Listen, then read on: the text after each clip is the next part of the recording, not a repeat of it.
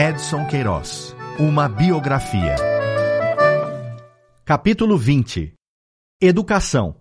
Artigo de primeira necessidade.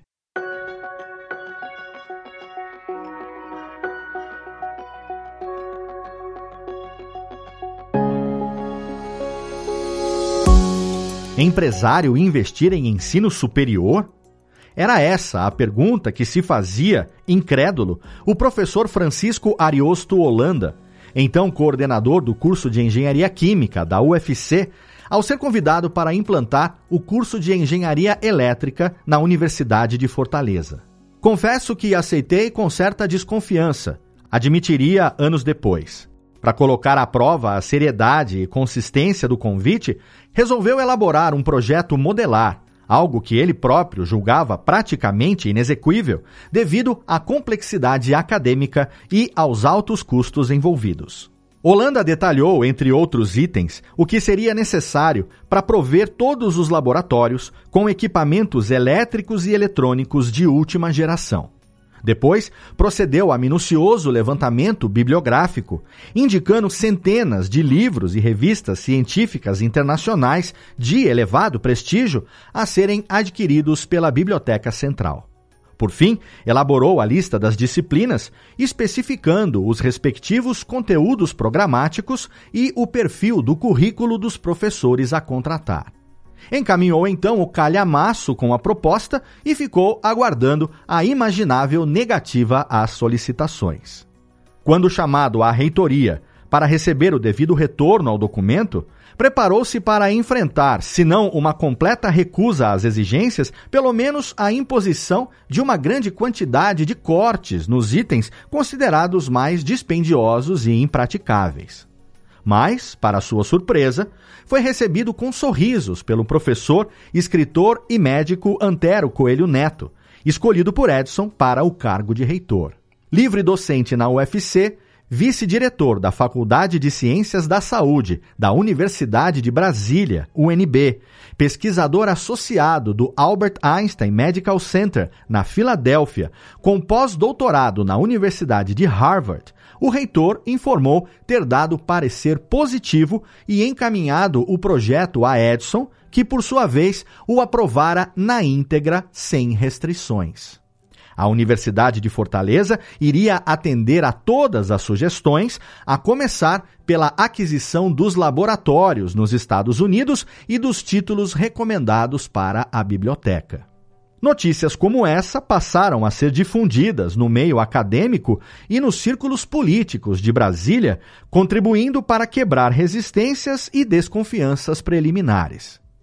Pelo telefone, o então senador Virgílio Távora mantinha Edson informado de todas as diligências postas em prática por ele e pela bancada cearense junto ao governo federal. No dia 4 de janeiro de 1973, Finalmente, o general Médici assinou o decreto autorizando o funcionamento da Universidade de Fortaleza. Menos de duas semanas depois, foi lançado o edital para o primeiro vestibular da instituição, oferecendo um total de 1.270 vagas, distribuídas em 17 cursos, reunidos em quatro grandes centros de produção científica: Ciências Tecnológicas, Engenharias Civil, Elétrica, Mecânica e de Operação, Ciências da Saúde, Educação Física, Enfermagem e Terapia Ocupacional, Ciências da Natureza, Física, Geologia, Matemática e Química e Ciências Humanas, Administração, Ciências Contábeis, Economia, Estudos Sociais, Letras e Pedagogia. Inscreveram-se mais de 2 mil candidatos, originários de todos os quadrantes do Ceará e dos estados vizinhos: Paraíba, Pernambuco, Piauí e Rio Grande do Norte. Um detalhe parecia querer enfatizar o compromisso expresso de valorizar e elevar o nível cultural e educacional da região, conforme constava no documento. Por que uma nova universidade em Fortaleza? elaborado pela Fundação Edson Queiroz. Dos 20 livros exigidos para a prova de língua portuguesa, cinco eram clássicos de autores cearenses: Adolfo Caminha, Domingos Olímpio, José de Alencar, Manuel de Oliveira Paiva e Raquel de Queiroz. Outros cinco eram de escritores também nordestinos: Graciliano Ramos, José Américo de Almeida, José Lins do Rego, Jorge Amado e Manuel Bandeira. Além disso, constavam na lista duas antologias, uma de contos, outra de poesia, de literatura cearense contemporânea. Em 21 de março de 1973, o ministro Jarbas Passarinho voltou ao Ceará, dessa vez para proferir a aula inaugural da Universidade de Fortaleza, após a bênção das instalações pelo arcebispo da capital, Dom José Delgado, em solenidade que contou com a presença do governador César Caos e dos senadores José Sarney e Virgílio Távora. Não é necessário que a pobreza da terra se alie à pobreza cultural do homem, discursou Edson. Para nós, do Nordeste, educação é problema de subsistência, é artigo de primeira necessidade. À época, a Universidade de Fortaleza parecia tão distante do restante da cidade que alguém decidiu colocar na entrada do campus uma série de plaquinhas afixadas nos postes de luz onde os estudantes se aglomeravam após terminadas as aulas. Aceitamos carona, diziam algumas delas. Seu Zé, me leve, pediam outras. Mas, conforme previra Patriolino Ribeiro, a implantação da Universidade de Fortaleza logo daria origem a um novo vetor de expansão urbana para Fortaleza. Ciente disso e com o objetivo de atrair outros equipamentos polarizadores para aquela região da cidade, Edson doou ao governo do estado um terreno contíguo à universidade, onde logo seria construído o Centro de Convenções do Ceará, primeiro equipamento do gênero no Nordeste. Pouco depois, seriam instaladas, ali também bem próximo, a imprensa oficial do Estado, a Academia de Polícia Militar e, mais tarde, o Fórum Clóvis Bevilacqua. Aos poucos, nascia assim um novo bairro, a chamada Água Fria, que dez anos adiante, ao se tornar uma das zonas imobiliárias mais valorizadas da capital cearense, viria a ser rebatizado de Edson Queiroz. Antes de seguir para o escritório da Major Facundo, Edson incluiu na agenda de trabalho uma ida à Universidade de Fortaleza como primeiro compromisso diário. Aos sábados fazia visitas mais demoradas. Caminhava pelo campus, entrava em algum bloco para conferir a manutenção das instalações e, por vezes, chegava a adentrar de surpresa as salas de aula. Não gosto da palavra fiscalizar, estou só assuntando. Sou curioso, eu gosto de aprender coisas novas, justificava-se. A cada semana levava consigo sacas de adubo orgânico e mudas que ia espalhando pelos cerca de 500 mil metros quadrados da universidade. No que antes era apenas um descampado de areia frouxa, onde os carros atolavam a todo instante, começaram a brotar jardins e pomares, o que com o tempo faria do campus da Universidade de Fortaleza uma das áreas mais arborizadas de Fortaleza. Nas viagens que faziam à Europa, Edson e Yolanda quase sempre davam um jeito de passar em Portugal. Ele, particularmente, gostava de comer a típica sardinha assada em uma tasquinha qualquer da Baixa de Lisboa. Mas também não dispensava uma experiência gastronômica sofisticada, à mesa de alguns dos mais conceituados restaurantes lisboetas, como o Tivoli ou o Ritz, pertencentes a tradicionais grupos hoteleiros cinco estrelas. Em uma dessas idas à capital portuguesa, Edson conheceu um jovem casal de estudantes, os então recém-casados Antônio Caiano e Ninita. A moça era amiga de Renata e Lenise, que haviam estudado no mesmo colégio que ela, na Inglaterra. Tornaram-se íntimas. Dois anos antes, Lenise passara férias com a família de Ninita, esticando os dias de carnaval por mais cerca de duas semanas em uma animada excursão ao Algarve. Na conversa com Edson e Holanda, Antônio disse que estava concluindo o curso técnico e pretendia ingressar dali a pouco tempo em uma faculdade de engenharia, de preferência fora do país. Tensionava ir para a prestigiada Universidade de Liege, na Bélgica. Sentia-se apreensivo com o clima político em Portugal, que havia acabado de viver a Revolução dos Cravos, no 25 de abril de 1974.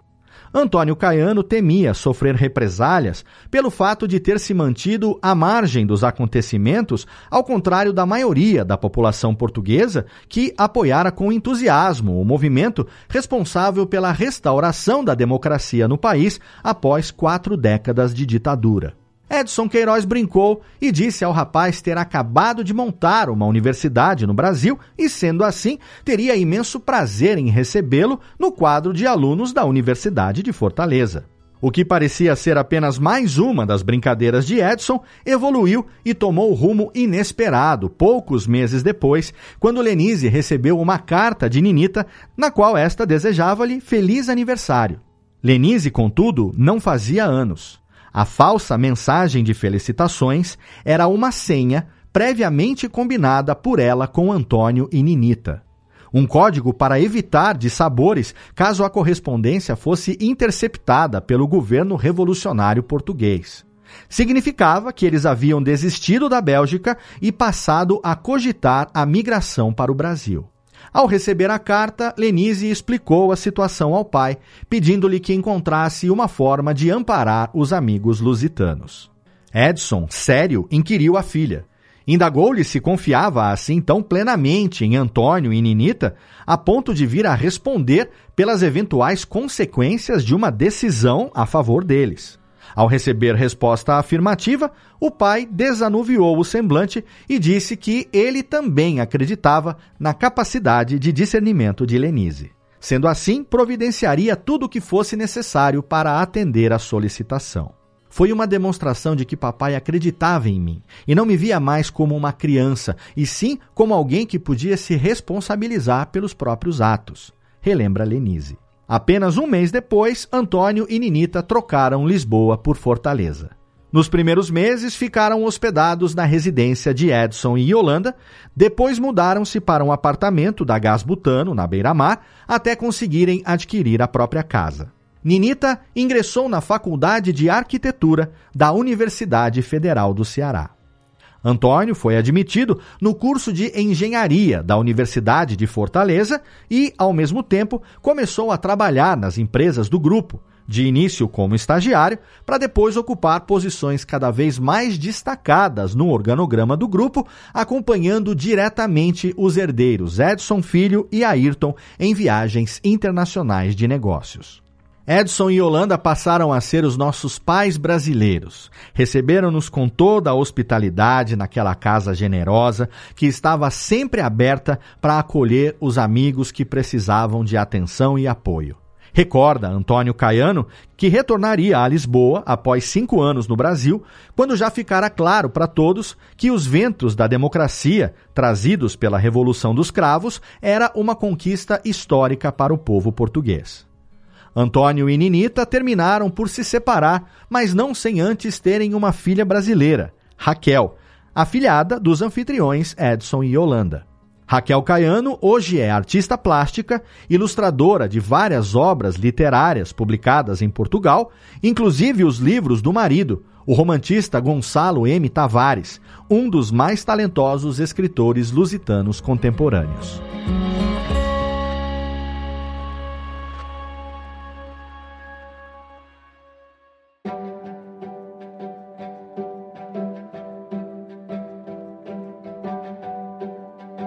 Os negócios continuavam em expansão.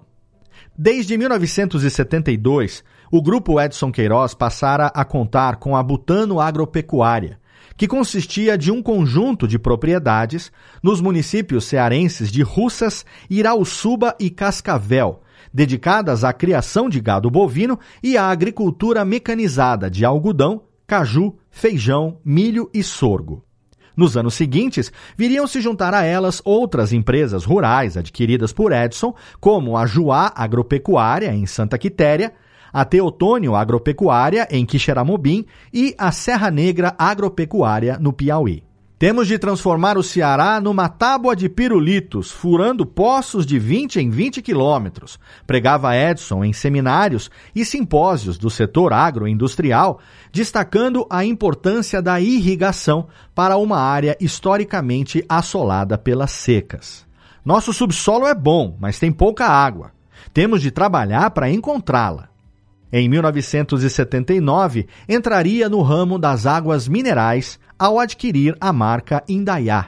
Ao comprar uma série de lavras e fontes naturais, logo assumiria a liderança do mercado estadual, ampliando em seguida a atuação para todo o Norte e Nordeste.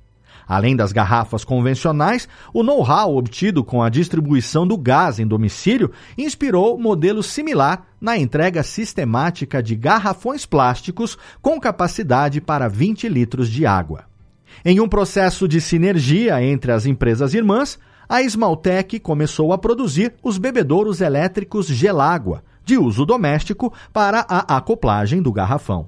Mas o gás, acima de tudo, continuava a ser a principal fonte de renda para o conglomerado, respondendo por 40% do faturamento total.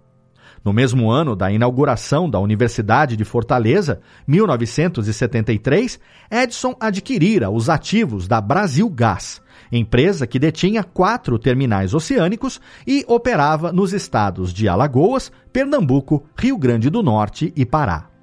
Por essa época, contratou o executivo e engenheiro industrial Maurício Martins, que trazia no currículo as qualificações técnicas necessárias e uma larga experiência na montagem de instalações de terminais de gás.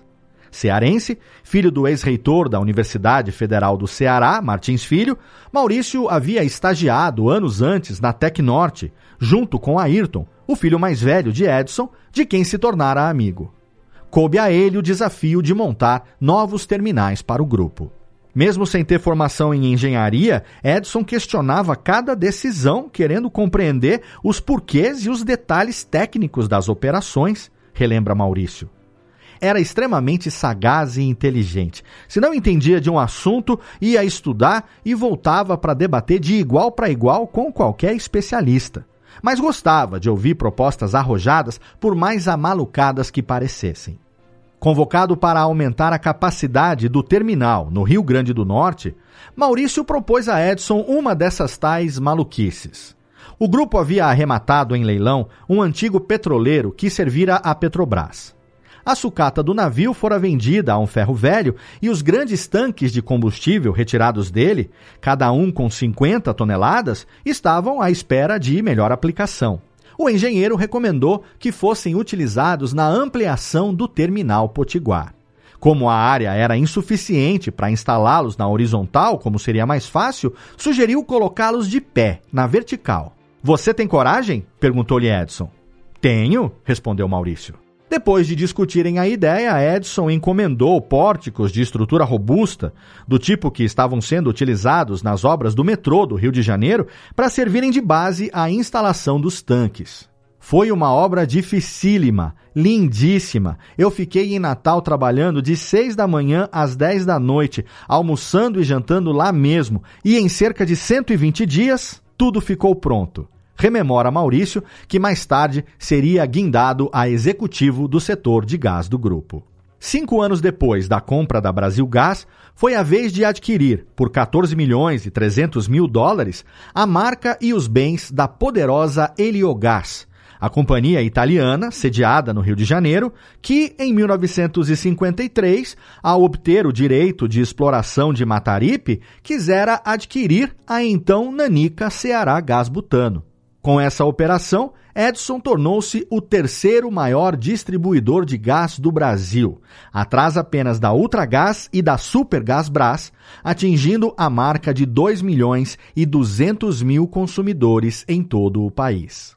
Ao assumir a Heliogás no Rio, Edson Queiroz confessou que seu objetivo já vai além. A expansão de suas companhias para o Sul e Sudeste, onde realmente está o grande mercado consumidor, noticiou o Jornal do Brasil. Em 12 de abril de 1975, os alunos da Universidade de Fortaleza fizeram uma festa surpresa para Edson Queiroz, que completava naquela data 50 anos de idade. Uma banda, formada pelos estudantes de engenharia, encarregou-se de animar o encontro. Edson, que cantou e dançou em meio aos universitários, chegava a meio século de vida como dono de uma das maiores fortunas do país. Um big businessman, como o definia o Correio Brasiliense. Um homem cheio de histórias de ganhar dinheiro, de acordo com a Exame, revista de economia e negócios da editora Abril, que lhe dedicara a capa da edição de outubro do ano anterior. Cinquentão e multimilionário, com os filhos acumulando experiência à frente das empresas e a contratação de um executivo com Master of Business Administration, MBA, em administração na New York University, o engenheiro Ednilton Soares, Edson seguia a fazer planos para o futuro, mas também começara a dedicar mais tempo a si próprio e à família. Yolanda assumira o gosto por destinos exóticos e concebera uma forma singular de eleger os próximos roteiros. Girava um globo terrestre portátil e, de olhos fechados, parava a rotação da esfera com o indicador. Em algum lugar mais próximo possível para onde o dedo apontasse, seria a excursão seguinte. Já perdi a conta das viagens que fiz e de quantas voltas ao mundo já dei comentava Edson em entrevistas. Por espírito de aventura ou pura idiosincrasia, tinha o costume de não reservar hotéis com antecedência, o que por vezes provocava dissabores aos acompanhantes. Certa vez, viajou com a mulher e as filhas para Rangoon, na Birmânia, depois de Holanda ler em alguma revista que as orquídeas daquele país, do sul da Ásia, eram tidas como as mais belas do mundo encontraram o principal hotel da cidade praticamente lotado, com apenas um quarto disponível, no qual ele e a esposa se instalaram, cabendo as filhas acamparem em um salão aprovisionado de biombos à última hora. De outra feita, por não ter reservado as passagens para toda a família no supersônico Concorde para uma viagem de volta de Paris ao Rio de Janeiro, de onde depois pegariam um avião para Fortaleza, deixou para trás as duas filhas mais novas, Paula e Lenise, ainda adolescentes, sozinhas no aeroporto da França.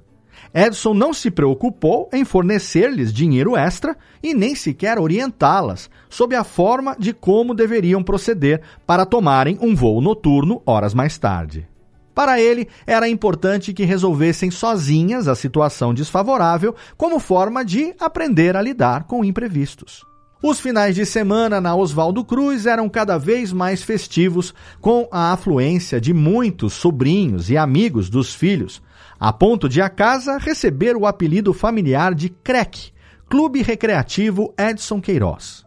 Aos domingos, à beira da piscina, eram feitos churrascos nos quais o anfitrião aproveitava para soltar a voz, entoando as canções prediletas. Amélia, de Mário Lago e Ataúfo Alves, Saudosa Maloca e Trem das Onze, de Adoniran Barbosa, Volta por Cima, de Paulo Vanzolini e Moça, sucesso na voz de Vando.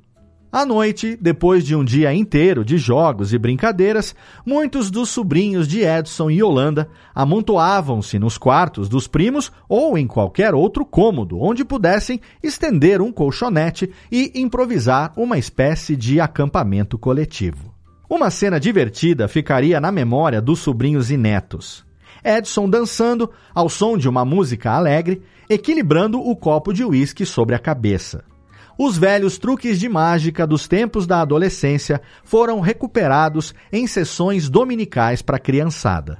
Além de ilusionista e prestidigitador, Edson também encarnava o papel de médico e enfermeiro, cuidando de mazelas e machucados que podiam ir de uma unha encravada a um braço quebrado, e para os quais sempre dizia ter técnicas clínicas e remédios infalíveis. Em casos de gripes e resfriados, recomendava a inevitável gemada, ovo batido no leite com canela e açúcar. Ensinava a meninada a fabricar nanquim, repetindo a fórmula que ele próprio aprendera na infância. Extraía dentes de leite, contava piadas e causos, subia no telhado para consertar uma calha defeituosa. Quando lhe pediam com alguma insistência, até prometia deixar que se equilibrassem no estribo do caminhão de gás para tocar o sino que avisava os clientes da chegada do carro de entrega. A chegada dos netos parece ter amolecido ainda mais o coração daquele homem que impusera aos primeiros filhos uma educação excessivamente rígida, mas tornara-se um pai afável na relação com as filhas mais novas. Antes, não admitia que os filhos rejeitassem qualquer espécie de comida, fosse soufflé de espinafre, sopa de legumes ou fígado acebolado. Por não admitir nenhuma espécie de desperdício, mandava-lhes engolir tudo até o último bocado. Não basta comer a porção inteira, tem que também dizer assim, ó: "Ô oh, comidinha boa, ô oh, comidinha boa" ordenava, sem que nenhum deles, mesmo com lágrimas nos olhos e em meio a ânsias de vômito, se arriscasse a contrariá-lo.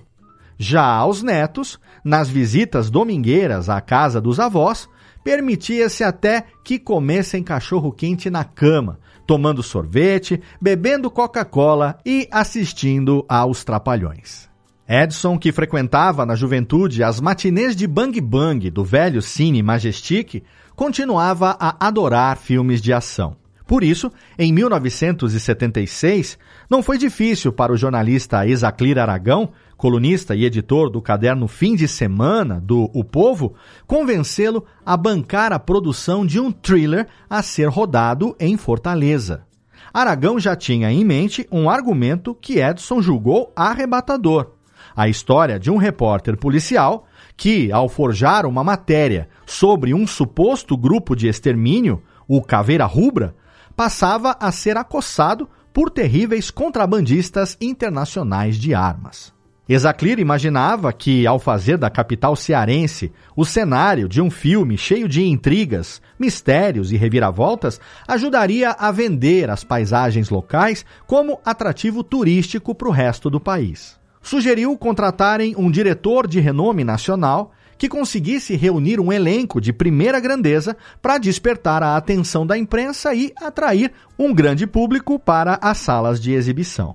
A escolha recaiu sobre o nome do paulista Carlos Coimbra, que em 1972 rodara o maior sucesso brasileiro de bilheteria até então, um longa-metragem assistido por mais de 2 milhões de espectadores o ufanista Independência ou Morte, com Tarcísio Meira no papel de Dom Pedro I. Coimbra, que estava endividado por causa de um fracasso recente que lhe sugara todas as economias, o signo de Escorpião, de 1974, suspense massacrado pela crítica e exibido para plateias quase vazias, aceitou o convite de imediato. Ele, que conhecia o Ceará desde que fizera A Morte Comanda o Cangaço, de 1961, primeiro de uma série de quatro longas sobre o banditismo no sertão nordestino, viajou para Fortaleza e passou cerca de seis meses na cidade, escrevendo roteiro, filmando e fazendo as primeiras montagens da fita. Os fortalezenses acompanharam com entusiasmo as gravações das cenas de tiroteio e perseguição protagonizadas pelo ator Milton Moraes no papel de Carlos, o repórter de ética duvidosa que contracenava com a bela Vera Jimenez na pele de uma amante sem escrúpulos mancomunada com os bandidos da história. Edison divertia-se com as filmagens, que tinham como pano de fundo lugares simbólicos da cidade, como a Avenida Beira-Mar, a Praça do Ferreira, a Praia do Mucuripe, o Náutico Atlético Clube, a reitoria da UFC, o mausoléu do ex-presidente Castelo Branco e o recém-inaugurado Center 1, o primeiro shopping de Fortaleza, implantado havia apenas dois anos pelo então jovem empresário Tasso Gereissati, que em 1973 casara com Renata, a segunda filha de Edson. Os estúdios do Canal 10 também serviram de locação em uma cena na qual o repórter sensacionalista é entrevistado por um apresentador real da emissora, Narcélio Lima Verde, interpretando a si próprio. O vice-reitor de administração da Universidade de Fortaleza, Major José Raimundo Gondim, fez uma ponta como o personagem Edgar, editor de esportes do jornal fictício A Tribuna, nome que aludia ao matutino, do qual Edson era sócio, embora as gravações fossem ambientadas na redação do concorrente O Povo. Exibido em Fortaleza, o filme O Homem de Papel, com o subtítulo Volúpia de um Desejo, mobilizou as atenções dos cearenses empolgadíssimos ao verem retratados pela primeira vez na tela ambientes que lhes eram tão familiares. Sempre que os espectadores locais também reconheciam alguma figura de destaque na cidade em cena, os sorrisos, assobios e comentários de admiração eram inevitáveis. foi o caso da chefe Sandra Gentil, proprietária do restaurante fortalezense mais badalado à época, o Sandras, que aparecia logo nos minutos iniciais do longa-metragem, quando o repórter policial conhecia a sedutora vilã em uma mesa do estabelecimento. Mas nada causou tamanho rebuliço na plateia de Fortaleza quanto a cena na qual o conterrâneo Exaclir Aragão no papel de Paulo, policial federal infiltrado na quadrilha de mafiosos, aparecia na cama, fazendo carícias íntimas com o cano do revólver no corpo inteiramente nu de Vera Jimenez. Quando estreou no circuito comercial em maio de 1977, anunciado como um produto do cinema brasileiro de padrão internacional, o Homem de Papel foi triturado pela crítica e resultou em um fiasco para o produtor de primeira viagem. Em uma nota de apenas duas linhas, o crítico Ronaldo F. Monteiro, do Jornal do Brasil, classificou a película de ruim e resumiu: tentando ser americano dos anos 50, o máximo que consegue parecer é mexicano da década anterior. Resultado: foi a primeira e última vez que Edson investiu na chamada sétima arte.